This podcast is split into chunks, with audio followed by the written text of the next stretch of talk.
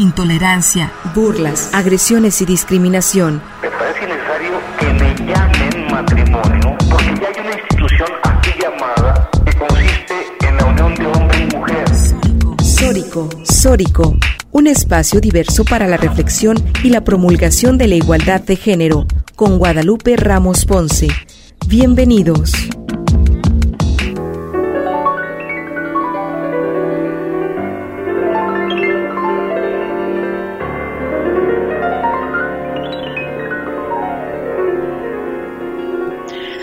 ¿Qué tal? ¿Cómo están? Bienvenidas y bienvenidos a Sórico sin género de dudas. Agradecemos a quienes nos sintonizan esta tarde de domingo a través de Radio Universidad de Guadalajara por la frecuencia del 104.3 de FM en la zona metropolitana, el 107.9 de FM en Ocotlán en la región Ciénega, el 104.7 de FM en Lagos de Moreno, en la región Altos Norte, y el 105.5 de FM en Ameca, en la región Valles.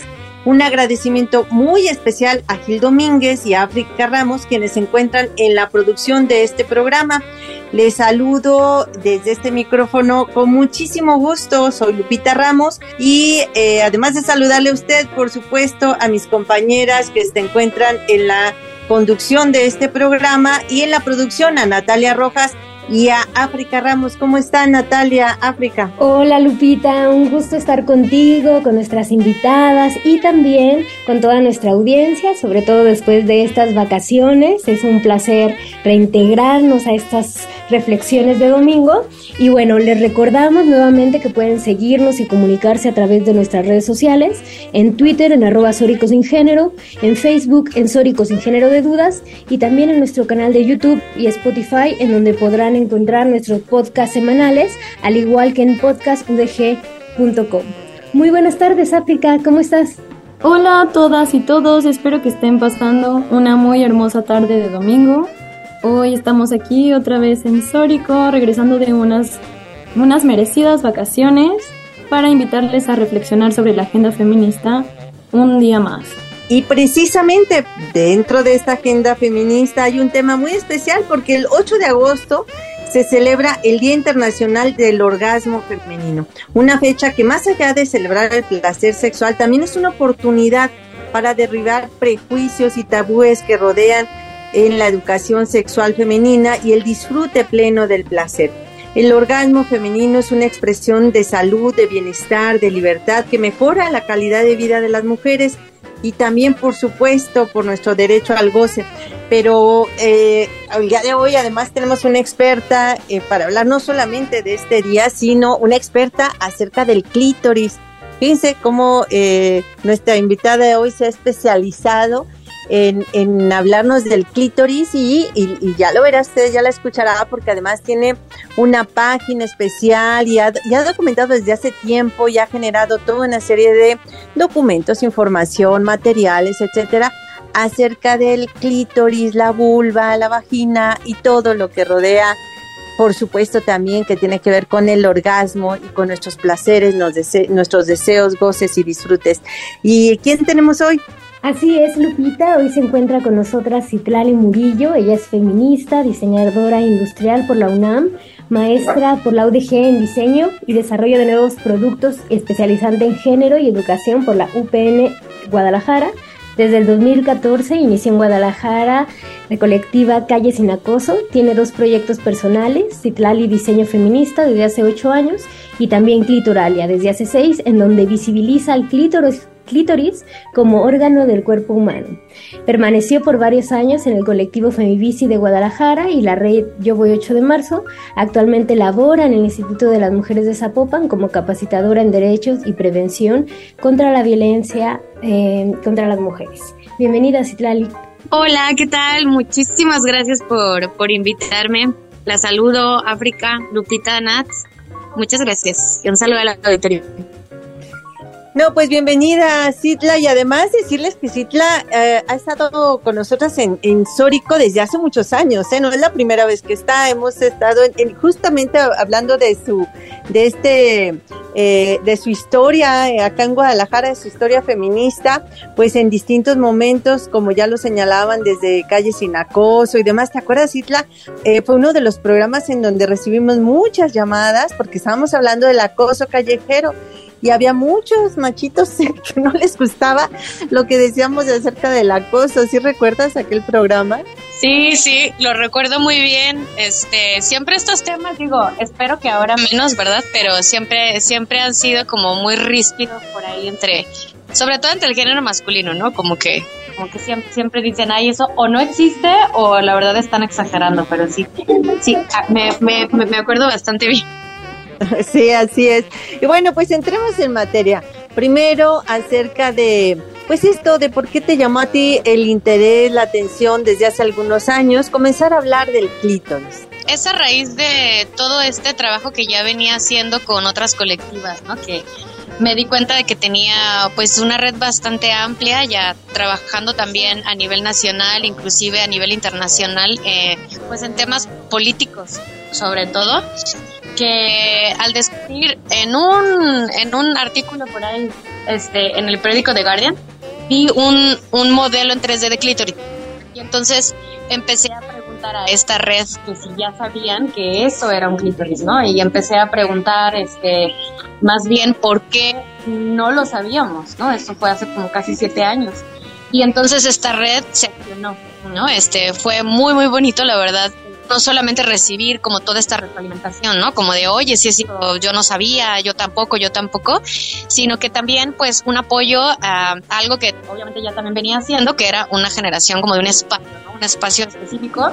Eh, inclusive pues eh, yo no sabía realmente cómo llamarla, entonces lo saqué un poco a votación.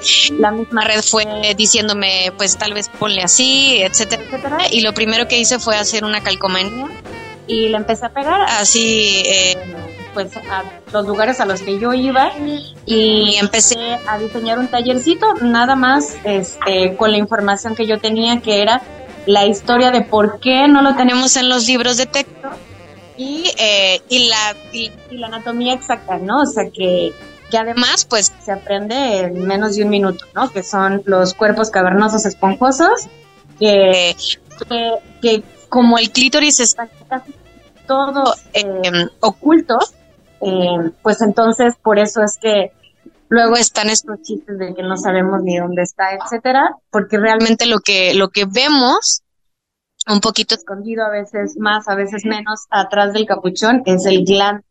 Entonces, pues bueno, fue fue así como como empecé con un tallercito pegando calcas y lo más bonito de todo es que pues ya tenía yo una red, entonces pues se accionó esa red, llegó de hecho a Argentina y de ahí de la noche a la mañana literal de tener 800 seguidores en la página de Facebook tenía 8000, ¿no? Y de, y de repente ya 10000 y ya así, así, así fue como empezó.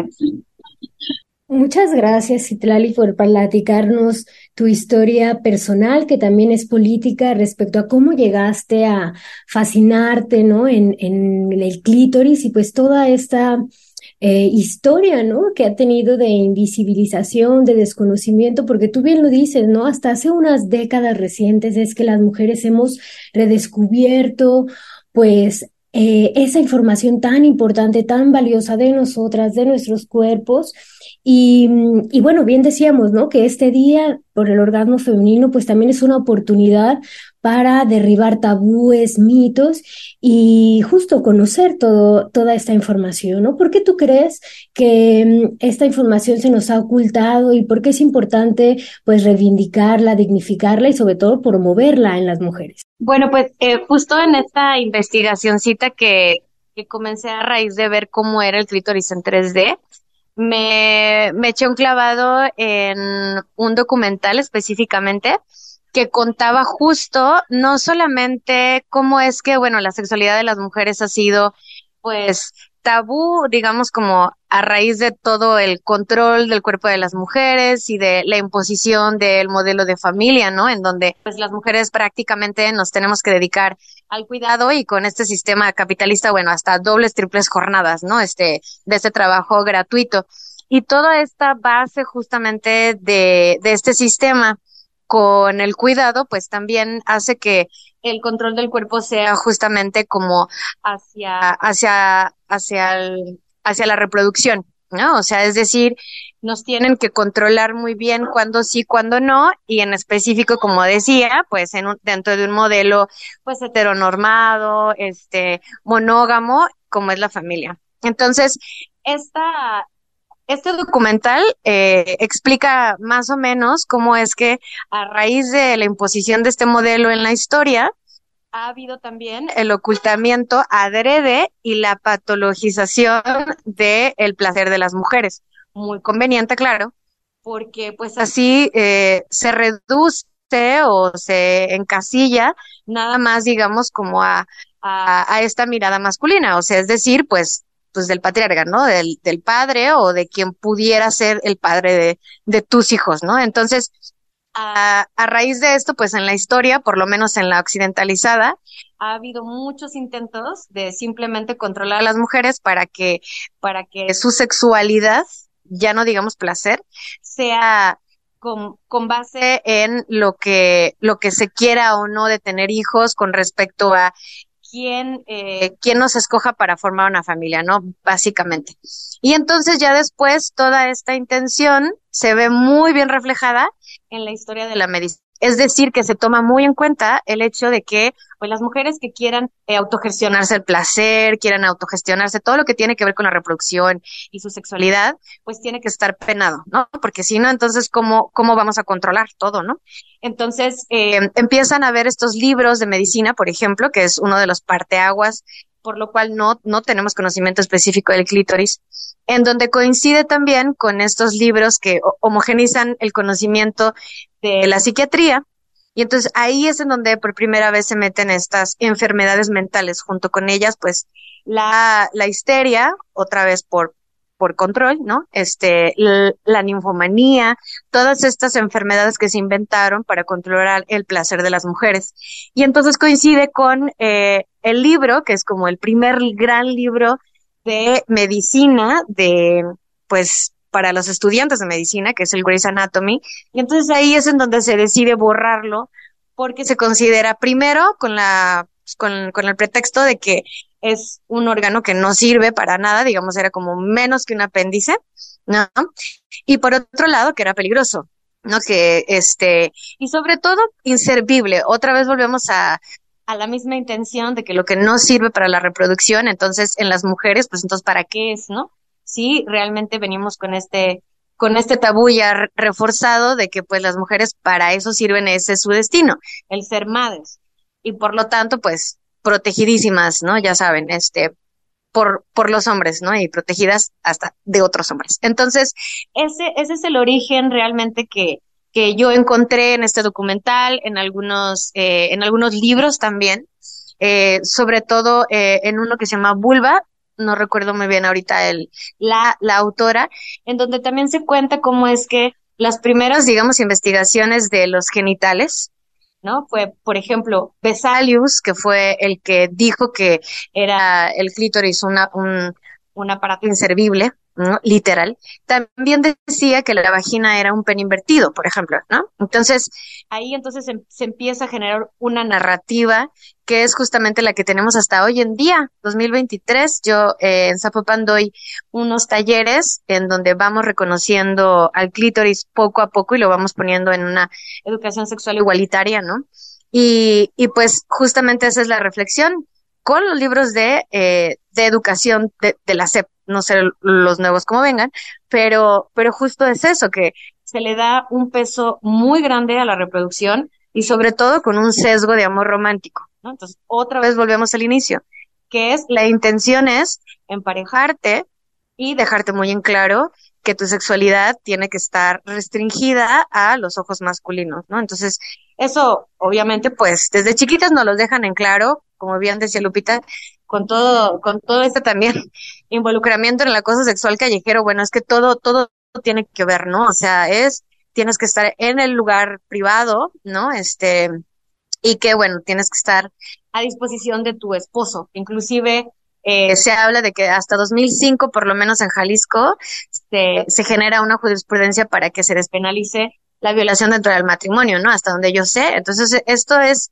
nuevo y desgraciadamente, pues todavía hay todavía muchísima carga, pero más o menos así es lo que lo que he estado eh, investigando del por qué todavía tenemos este peso de tabú y de y de vergüenza, ¿no? A veces también hasta hacia con nosotras. Sí, qué importante esto es que nos menciona Citlali, sobre todo cómo las instituciones no patriarcales como la medicina, la psicología, la psiquiatría, pues han servido para estigmatizar, ¿no? E incluso criminalizar el placer, la sexualidad femenina y bueno, eso ha sido una parte crucial de un sistema patriarcal, ¿no? Entonces, bueno, vamos a seguir reflexionando de esto y más, pero primero vamos a un pequeño corte de estación y regresamos.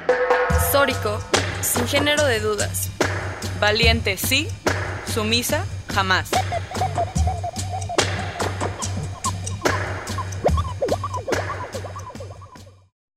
Sórico, sin género de dudas. Crecer, luchar y reconstruirnos juntas.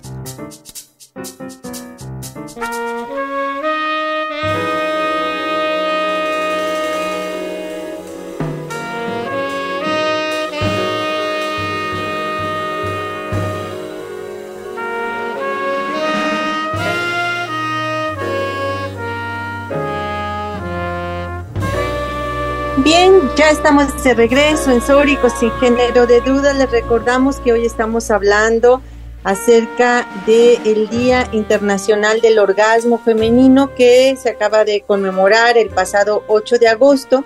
Y hoy tenemos un especialista hoy eh, que conoce mucho del tema del clítoris, de esto del... ¿por qué? ¿Pero por qué hablar de un día específico del orgasmo femenino? Platícanos, Citla, de esto. Bueno, yo creo que simplemente nombrar eh, en esta tonalidad de lo que no se nombra no existe, o sea, nombrar orgasmo femenino. ¿Y por qué femenino? Porque pues todo lo que todo lo que tenemos, digamos, como referencia de la sexualidad del placer, desgraciadamente, como lo decía anteriormente, es desde una mirada masculina, masculinizada también, y que, y que nos pone a nosotras, digamos, como en este en esta doble moral también, ¿no? Como de como como como de en peligro y al mismo tiempo buscando la seguridad de ese mismo peligro. Y todo esto es masculino, ¿no? O sea, el peligro es lo masculino y quien te va a cuidar es lo masculino. Es algo es algo que a veces yo digo es que simplemente diciéndolo con la lógica, yo a veces no llego a, a pues a una conclusión en donde nos sintamos seguras. Y justamente eh, pues eh, el día no es solamente como para decir existe el orgasmo femenino, sino también para poder nombrar todo lo que hay alrededor y sobre todo los beneficios. O sea, que creo que lo que debe de haber, digamos, como eh, en contraposición con esta intención de borrarlo, de criminalizarlo, ¿no? De, de, empezar a decir inclusive que las mujeres que tenían orgasmos le estaban siendo casi casi infieles a sus maridos consigo mismas, este que era que, que eran mujeres enfermas, eh, como hemos sabido, o sea, inclusive hasta hasta se hacían histerectomías, ¿no? Una vez que ya se diagnosticaban como ninfómanas o como histéricas, ¿no? Entonces, yo creo que es súper importante un día para hablar de sus beneficios, para reconocerlo y también para, eh, para ver qué es lo que nos hace falta. Y bueno, desde, la materia en la, que, en la que yo me he especializado, pues es justamente también para poder reconocer que eh, hay algo muy importante dentro del orgasmo, que es la estimulación. Es decir, que a veces queremos explicar el orgasmo desde la excitación, ¿no? Pero yo creo que la estimulación, digamos, vámonos a, pues a esa palabra en la que la estimulación puede venir, digamos, como desde pues de muchas fuentes, inclusive hasta hasta sin querer, ¿no? O sea, como que se nos viene un pensamiento, olemos algo, ¿no? Y de pronto esa es la estimulación que genera una erección. Y, a mí me gusta mucho hablar de erecciones humanas y decir que los seres humanos, las seres humanas, tenemos cuerpos cavernosos y, eh, y, esponjosos en forma de pene y en forma de clítoris, ¿no? Dentro de su diversidad. Entonces, creo que por lo menos para mí hablar de orgasmo sí tiene mucho que ver con reconocer, eh, pues, ese lado humano, o sea, ya, ya ni siquiera digamos como, como ya femenino como es el día, sino humano, ¿no? O sea que, que tenemos nosotras las mujeres derecho a ser seres humanas, ¿no? Con todo, con todo lo que eso conlleva. Y justamente es, es esto, o sea, hablar, hablar para mí de clítoris cuando es el día del orgasmo, es reconocer el poder de la erección, es reconocer no solamente eso, sino todo lo que hay alrededor, como también reconocer las eyaculaciones, también en las mujeres, reconocer eh, las excitaciones, reconocer eh, que, es también un orgasmo, ¿no? Que, que, que, es distinto en nosotras. O sea, nosotros podemos ser multiorgásmicas. O sea, es hablar y hablar y hablar de esto. Y que de alguna manera también rompamos esto que estamos hablando eh, de, de, pues de vergüenza y de tabú. Porque créanme que aunque, aunque ya algunos piensan que, que ya somos iguales o que ya eso quedó atrás, las niñas y las adolescentes, y que aparte también esto tiene que ver con sus derechos, eh, que se están violentando, ¿no? Que no tienen la confianza, no porque no tienen tampoco la información eh, de explorarse, ¿no? O sea, hay, hay un derecho en la cartilla de los derechos sexuales de adolescentes y jóvenes, se le quita el reproductivo, eh, porque bueno, comprende toda la sexualidad y que bueno, ellas tienen vergüenza siquiera de ponerse un espejo. Entonces yo creo que hablar del orgasmo es también reconocer una agencia de las mujeres, pero también de las niñas y de las adolescentes, porque vamos a hablar entonces de estimulación, o sea, es decir, también es para prevenir abusos sexuales, o sea, es para, es para prevenir la violencia. Entonces, pues siento que es, nos da para hablar muchísimo, ¿no? Y que, y que creo que simplemente nombrarlo y nombrarnos como, como, como mujeres, como seres humanas que también podemos tener orgasmos, este, yo creo que es algo, pues eso, cuestión de derechos, salud, ¿no? O sea, como cuestiones tan básicas como eso. Claro, Citlali, lo que nos mencionas es muy importante y también es muy importante que le estemos dando un espacio en la radio para que las demás personas puedan escuchar un poco más de información sobre un tema tan em, borrado en la historia de la humanidad. Y también me, gustaría preguntarte acerca de la anatomía del clítoris y, y cómo va en conjunto con la vulva y cómo es que no es no está estudiado, no se puede, no se considera un, tema de investigación médico y esto puede pues desembocar muchas, muchos problemas a la hora de, de, tener, pues no lo sé, alguna, algún problema en la vagina o en, con la vulva, cualquier cosa, siento que es un, un tema médico nada estudiado y que podría sacarse provecho eh, de alguna manera. Pero ¿qué nos puedes decir tú, Citlali? Sí, el, yo creo que el, el mayor problema es el sesgo, es este currículum oculto del que siempre hemos estado hablando, de, de cómo es que desde la docencia, y como les decía, es impresionante saber que el primer libro de anatomía para estudiantes, ¿no? O sea, eh, justamente fue por decreto de la Corte Inglesa, porque está documentado, ¿no? Fue borrado el clítoris tal cual por, eh, por creerse, eh, pues eso, inservible, ¿no? Y justamente es inservible para la reproducción. Eh, digo, me, me voy a ir ahorita como de, de adelante para atrás. Recientemente leí un artículo de hace un año en donde habla de el papel que, que tiene el clítoris en la reproducción. A mí me gusta mucho pensar que el clítoris tiene que ver con la salud en general de las mujeres, o sea, es decir, que si queremos verlo desde un punto de vista hasta de la reproducción, también tiene un papel también muy importante. Y es que justamente hemos estado muy acostumbradas y acostumbrados, de verdad, como seres humanos, a ver a las mujeres eso, o sea, como complemento, como todo lo que nos ha dictado estas cuestiones como de amor romántico o como de, digamos, como de parejocracia o no sé, como de este, de esta cuestión según, ¿no? Naturalizada como, pues eso, como de emparejamiento dentro de una heteronorma, ¿no? Entonces, creo yo que a partir de eso es que hasta ahora se reconoce el papel del clítoris.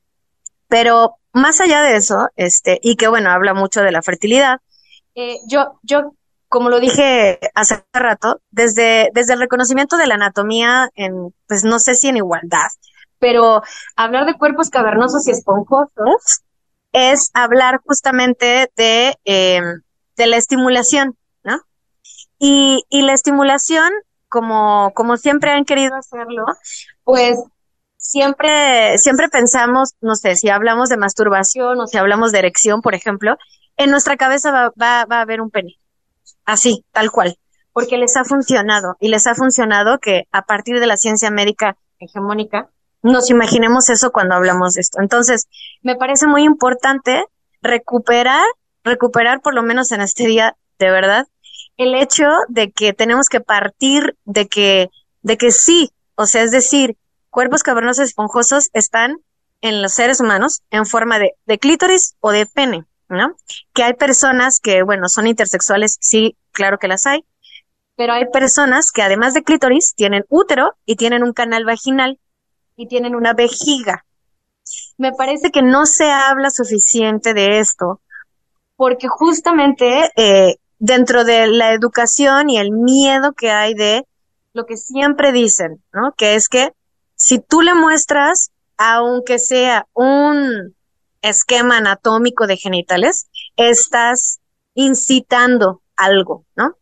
¿Por qué? Pues porque se, se vuelve a partir de la idea de que la sexualidad pertenece a esta mirada masculina. Y entonces no solo se naturaliza el hecho de que las mujeres existimos para la reproducción, sino que se naturaliza el hecho de que los hombres no se pueden controlar. Y entonces, pues ahí ya tenemos un punto de inflexión, o sea que ya no, ya no hay para dónde hacernos. O sea, es decir, ya, ya es o, o nos controlamos nosotras o, nos, nos vamos hacia otro lado, ¿no? Y, y, con la, y con la anatomía es igual. Por eso no se muestra. Yo creo que uno de los, de las cuestiones más importantes en la medicina debería de ser separar estas cuestiones de, pues de sesgo, que justamente son esas, ¿no? O sea, que solamente los especialistas y a veces ni siquiera las personas que hacen cirugías en, en la vulva saben, ¿no? Este, y justamente es porque, porque no, no se va a bajar, digamos, como a, a la educación primaria o a la educación secundaria, aunque sea violación de derechos, ¿no? Entonces, ese es, digamos, como el freno. Y por otro lado, pues ya hablando de lo que hay un poquito más atrás, aparte de este estudio, en donde ya por lo menos hay tres cuestiones muy importantes, que es lo que dice el estudio que provoca el clítoris, que es que, bueno, basándonos en que son cuerpos cavernosos y esponjosos que se irrigan de sangre con una estimulación, entonces de ahí que, eh, digamos, el cerebro, pues entonces manda otras señales secundarias con esas, pero son pegadas que es decir, la sudoración de la vagina, ¿no? Y, eh, y la otra sería también el aumento de temperatura, así como el cambio de acidez dentro de, dentro de la misma. Y todas esas tienen que ver con la fecundidad, o sea, es decir, eh, pues que los espermas se pueden, digamos, como eh, desprender mejor de su, de su ambiente eh, como viscoso en el que están, en el cambio pues de temperatura también, y al mismo tiempo, pues bueno, si, si alguien va a tener este tipo de práctica, que es una práctica nada más, que es la penetrativa, con, eh, con algún tinte de reproducción, pues es eso, digamos que el pene de alguna manera está muchísimo más estimulado con la irrigación de sangre y con, el, y con, y con la elevación de la temperatura, junto con eh, muchas otras cosas que son por decir algo, eh, que el, el, útero también tiene una especie como de erección, porque, eh, porque la vagina, que es el canal que conduce hacia él, también, pues como irriga sangre, de alguna manera también se erecta. Entonces, está muy chido pensar, por ejemplo, que a nivel anatómico pudiéramos tener otro tipo como de narrativa. Por ejemplo, yo digo, este, ustedes también, chicas, cuando doy charlas en secundaria, imagínense que también es muy lógico decir que se, que se erectan o que, o que están, eh, eh, o que se les paran. esa es la palabra. Entonces, anatómicamente, el poder cambiar la narrativa a partir de lo que sí pasa, creo que es muy importante. Y, y junto con todas estas cuestiones que sí pasan con la estimulación, ¿no? Eh, está la más importante de todas, que es la autonomía del, del propio clítoris, que es un y además, ¿no? Entonces, no, no solamente ya se ha demostrado que sí de alguna manera eh, aumenta las posibilidades, ¿no? O sea, para poder preservar la especie o poder generar las condiciones para, pues, para el pase de genes, sino que además también tiene una autonomía. Entonces es doble. Y está muy chido. Entonces nos vamos a otro descubrimiento que también fue el año pasado, que son las 10.280 eh, terminaciones en promedio, ¿no? 5.000 de cada una de las, eh, de los nervios dorsales del clítoris. Y entonces volvemos a otra reflexión, ¿no? Histórica, que es que, bueno, tenemos querida, Querida Citla, esto está súper interesante, pero como tenemos que irnos ya a un pequeño corte de ¿qué te parece si regresando nos platicas justo de este descubrimiento, de esto que estás señalando? Ok. ¿Te late? Sí, Entonces vámonos a un, a un pequeño corte de estación y regresamos. Sórico, sin género de dudas. Crecer, luchar y reconstruirnos juntas. Dejemos de ser mujeres invisibilizadas. Sórico, sin género de dudas.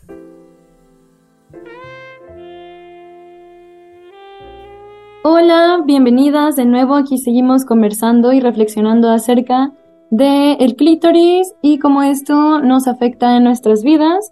Y Citlani nos estaba comentando algo muy importante acerca de la anatomía del clítoris y la vulva y nos gustaría retomarlo porque era de verdad interesantísimo. Pues les contaba acerca de que apenas el año pasado, en 2022, en Estados Unidos, eh, eh, eh, investigadores, en específico un investigador, les debo el nombre, pero en una clínica en San Francisco, eh, todas las terminaciones nerviosas, son eh, en el clítoris, en su, en su parte, digamos, como antes del glande, que es el cuerpo descendente, que aproximadamente mide entre no sé, uno y tres centímetros, o sea, está bastante, bastante largo. Digamos que es como el, el falo pequeñito que sale, sale de ahí, que, que es el que une cada una de las raíces que vienen pegadas por detrás de los huesos de la cadera. Y que de hecho es, digamos, como ese, ese pequeño, e, esa, pues no, no es pequeña, pero bueno, es esa protuberancia, como les decía, que además está eh, unida a la sínfisis púbica, que es justamente como en medio, digamos que si lo, que si lo vemos, si nos vemos en el espejo, es en donde empieza nuestra rayita de la vulva. Esa es nuestra sínfisis púbica. Y de ahí, digamos que viene esta, pues, pues esta ramificación, este, que está unida a través de un ligamento suspensorio, ¿no? Que si estamos escuchando todos estos términos, pues es porque también tenemos este homólogo, que son cuerpos cavernosos esponjosos igual, que es igual en el pene. También tiene una sínfisis púbica, también tiene unas raíces un poquito diferentes, pero bueno, solamente como para aclarar. Y entonces es aquí en donde del, del, del glande, que es digamos como la cabeza del clítoris, vienen estas dos, em, dos nervios dorsales, estos dos nervios dorsales, que son los más gruesos, o sea, creo que hablamos así, de verdad, de unos dos o tres milímetros, o sea, son muy gruesos, que son los que irrigan la sangre em, a esta, a esta, pues a esta terminación que es el, que es el glande, y entonces se cuentan el año pasado y son 5.000 aproximadamente de cada uno, entonces dan en promedio 10.280 terminaciones nerviosas.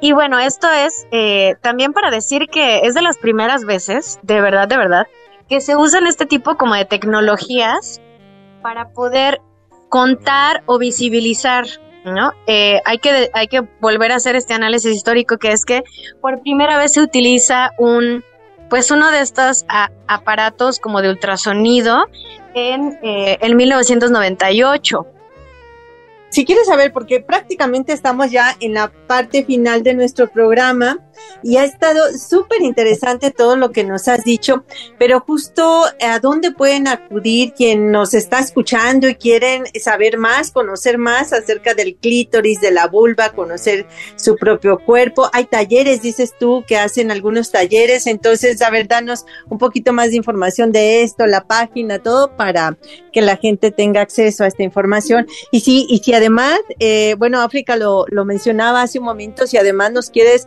leer un, un poema respecto de la vulva, el clítoris y demás, eso estaría genial que, que, Ay, sí tengo. Sí tengo. Este, podría parafrasearlo porque, porque siempre me lo aprendo de memoria. Pero primero les doy mis redes eh, en Instagram, estoy arroba clitoralia. En Facebook es facebook.com, diagonal, simple anatomía, todo junto, este, porque no podías poner clítoris. Em, eh, y también en TikTok casi no subo nada porque, pues, a veces no, no, no me da el tiempo, pero voy a empezar a subir algunas cosas sobre todo como de toda la bibliografía que tengo, todos los libros que tengo, todos son aportaciones súper, súper valiosas. Eh, siempre he tenido en cuenta que tengo que hacer un libro, o sea, como para poder dejar algo. Ya lo empecé, entonces no quiero comprometerme, pero próximamente también un libro. No, eso está genial, genial. Ya nos avisarás para que vengas otra vez a Sórico a hablarnos de tu libro. Para presentarlo. Sí, va a ser, va a ser algo mucho más anecdótico, así como esto, porque, porque sí me parece que eh, de todo mi andar en el feminismo, eh, de lo que más, más, más he aprendido es de estas, de estas experiencias personales de, pues, de otras compañeras, ¿no? O sea, que es algo que es como ese clic que yo siempre digo que hice cuando, cuando tú me miraste, Lupita, y me dijiste, mm, sí, tú no, cuando dije, yo no soy feminista, y me dijiste, sí, sí, claro que sí. Y después de eso dije, como todas las cosas que, que yo había descubierto estando con otras mujeres, ¿no? Y que justamente es ese clic que yo quisiera que hicieran muchas mujeres también, ¿no? Que se sientan identificadas si, y si de algo sirve, pues también, ¿no? Como para que puedan descubrir muchas otras cosas. Entonces ahí están mis redes. Este, tengo un, mail también que es clitoralia.gmail.com. Eh, y bueno, si viven en Zapopan o tienen una escuela o, o, una empresa o cualquier cosa, pues también estoy ahí en el Instituto de las Mujeres y solo con un oficio yo puedo ir a, dar, a dar algún taller que tiene que ver con, sexualidad, principalmente en escuelas secundarias, bachillerato, prepas, etcétera, ¿no? Que es un, es un, es un programa que, que justamente hice para poder hablar como lo que yo digo, ¿no? Que como si, si, si, ya voy a estar ahí en la institución, pues bueno, voy a, voy a ir a hablar pues de derechos, ¿no? Pero yo sé que hay una agenda todavía muy, muy importante y sobre todo de visibilización de clítoris, que para mí es súper importante, ¿no? Es, es como, como luego digo, es para mí ya una, una razón de vida, que es desjerarquizar la penetración como el único acto de placer sexual. Eh, hacer todo un análisis de la información que tenemos hoy en día, ¿no? Acerca de las prácticas sexuales, de cómo es que obtenemos esa información cuando somos adolescentes, ¿no? Que, que muchas veces nuestros nuestras profesoras, profesores no nos quieren hablar de esto también porque también tienen a su vez una carga de, pues de tabú y de culpa y que, y que bueno, por lo menos si yo les voy a ir a hablar pues de derechos, este, sí voy a ir a, darles algunos datos como eh, un dato que se me hace muy importante decirlo fuerte y claro y yo aprovecho el micrófono y aprovecho todo el tiempo que, que tengo enfrente a la gente para decir que la vagina mientras más al fondo, menos siente. Y yo lo digo todo el tiempo, la vagina mientras más al fondo, menos siente. Y eso es muy bueno porque, porque entonces podemos focalizar nuestro placer en el clítoris que está justo detrás de la vulva, de los labios, y entonces lo tenemos ahí al alcance de nuestros dedos. La verdad es que es también en este día importantísimo recordar que no necesitamos eh, de toda esta publicidad, de que, claro, la, la que decida comprar juguetes, que, bien, ¿no? Pero solamente necesitamos de, de, de la curiosidad, ¿no? Y de, y de poder descubrir primero las sensaciones y de poder conocernos, porque creo que también es el primer paso, ¿no? Como este autoconocimiento, esta autoexploración. Otra vez lo digo, es cuestión de derechos. Entonces, eh, pues bueno, es, es, es como el punto de partida, ¿no? Para, para poder abonar a la lucha desde los, desde los, eh, pues desde los espacios en los que estoy, que justamente ahorita es ese. Eh, las redes también sé que son súper importantes y cualquier cosa después de las 4 de la tarde y en fines de semana, eh, pudieran mandarme un correo y me pongo de acuerdo con quien quiera y pues organizamos un tallercito, este, y pues tengo, tengo una infografía que, pues que me gusta mucho compartir, ¿no? Que es justamente donde aparecen los genitales así, humanos, ¿no? Es como eh, las erecciones humanas, ¿no? Las, eh, hablar también de eso, ¿no? Que eh, hablar más y más y más de, pues de, que a mí se me hace como ponerlo en una balanza justa, hablar de, de hormonas masculinas, ¿no? Que es cuál, cuáles son estos cambios, cuáles son las erecciones diarias que tienen los hombres adolescentes, que abrazan sus erecciones, porque yo sé que luego ni siquiera nos hablan de menstruación, ¿no? O sea, ¿qué hay también del papel del clítoris? No se sabe en el parto, en el puerperio, ¿cómo se Puerperio. puerperio. Este, es que tengo una amiga que me está Este, y, es que, falta muchísimo, ¿no? O sea, falta muchísimo. Que exactamente qué pasa en el orgasmo con el clítoris. O sea, si, si ni siquiera existe en un libro de texto, entonces tampoco, tampoco hay la posibilidad de saber qué es lo que pasa. Al contrario, existen cosas tan horribles como la mutilación genital, ¿no? En febrero justo podemos hablar de eso en el, en el día en contra de la, de la, mutilación. Este, y bueno, hay mutilaciones muy, muy modernas que son, que se llevan a cabo en los quirófanos más nice, en donde, ¿no? Eh, con, con el pretexto de la estética, te reducen los labios, te hacen una depilación y bueno, todo eso sabemos perfectamente bien que viene de toda la cultura súper de, pues, pues, no solo de violación y de violencia, sino de, pues, de pedofilia, de, eh, pues eso, homogenizarnos a todas, este, justamente como para la mirada masculina, para el placer masculino, ¿no? Y nos han hecho creer que eso está bien, que eso es a lo, a lo que tenemos que aspirar, que eso es, que eso es lo peor, que eso es lo peor del caso. Muchísimas gracias, Itlali, por compartir esto. Definitivamente, pues ha sido una probadita de este ese mundo, ¿no? De posibilidades que se abre al hablar de placer, del placer femenino, del orgasmo femenino, del clítoris. Y bueno, esperemos que este sea el inicio de un camino de autodescubrimiento para muchas mujeres y te agradecemos muchamente tu presencia en este programa. muchísimas gracias por invitarme sororidad, deconstrucción y empoderamiento. Sórico, sin género de dudas. Merece ser amada sin ser sexualizada.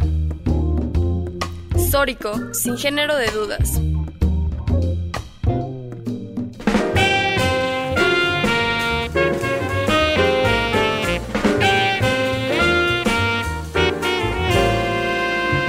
De regreso en Sóricos, el género de dudas. Estamos hablando hoy sobre el Día Internacional del Orgasmo Femenino y tenemos una invitada de lujo, Laura Citlali Murillo, que nos hablaba justamente de toda esta historia, todo el acto político que hay detrás de reconocer el placer, el placer femenino. Y bueno, en este sentido también el arte ha sido una herramienta poderosísima. Y Citlali, tú nos querías compartir un, eh, un poema, ¿es así? Me dijeron cómo tenía que ser, me dijeron qué tenía que sentir, me dijeron qué no tenía que sentir, de qué tenía que avergonzarme, a quién tenía que entregar, entre muchas comillas, mi cuerpo, de qué manera, en qué momento, en qué circunstancia, para quién, cómo, cuándo, cómo y por qué, hasta que lo descubrí. Y cuando descubrí el clítoris, cómo era, para qué era, quién era, quién soy, qué quiero, cómo lo quiero, desde dónde lo quiero, cambió mi mundo y cambió mi vida. Y ahora lo que hago es vivir para mí, con él, para él, en el momento en el que yo quiera, como yo quiera, para quien yo quiera, con quien yo quiera. Y pues así más o menos era. O sea, es decir, que partía yo como de esta idea de todo, todo lo que siempre nos han dicho cómo ser y cómo y con quién y todo y, bueno pasar de eso a pues al autodescubrimiento y a poder tener eh, pues agencia no y poder eh, descubrir sobre todo que que, que que hay que hay una hay una digna rabia en todo esto que es lo que siempre siempre siempre descubro en los talleres que hago no que es justamente el eh, la pregunta que hago es cómo se sienten las las mujeres después de saber toda esta historia borrada, adrede, ¿no? Y es justamente como pues mal, ¿no? O sea, me siento enojada, yo también me sentí enojada, así me dicen, ¿no? O sea, como es injusto y me parece que es esa digna rabia, como dicen las zapatistas, la que a mí me ha movido todos estos años a esparcir el conocimiento y a, y a hacerlo realmente como un pues uno, un objetivo un objetivo de vida, ¿no? Como decir nosotras podemos gestionarnos nuestro placer y no necesitamos un pene ni un hombre. Pues muchísimas gracias, querida Citla. Sin duda ha sido un programa gozoso y placentero y que además les vamos a dejar una tarea a toda nuestra audiencia, tener un orgasmo hoy, un orgasmo con su clítoris. Es así, ¿verdad? pues muchas gracias. Eh, querida Citla, y pues eh, definitivamente eh, este programa gozoso, placentero, lo estaremos repitiendo porque tendremos, por supuesto, como invitada a Laura Citlali Murillo más adelante para seguir conversando con ella. Muchísimas gracias también a mis compañeras Natalia Rojas y a África Ramos. Gracias, queridas. Muchísimas gracias. Gracias. Y claro que sí, cuando, cuando quieran. Invítenme más, sí, sí, sí. Sí, nosotros encantadas de que estés en Sórico siempre. Pues esto fue Sórico, sin género de dudas. Les dejamos en compañía de la programación de Radio Universidad de Guadalajara. Y nosotras, Natalia, África, tenemos una cita la próxima semana. Así es, nos escuchamos el próximo domingo. Hasta luego. Hasta entonces.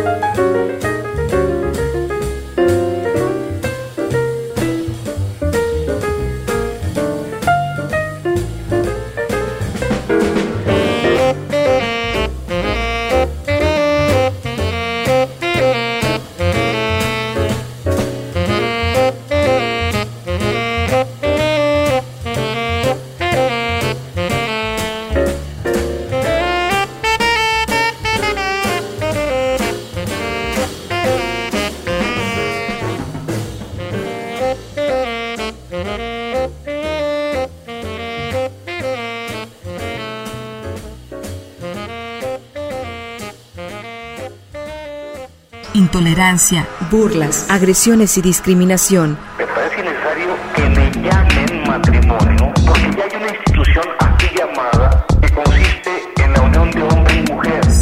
Sórico, Sórico, un espacio diverso para la reflexión y la promulgación de la igualdad de género, con Guadalupe Ramos Ponce.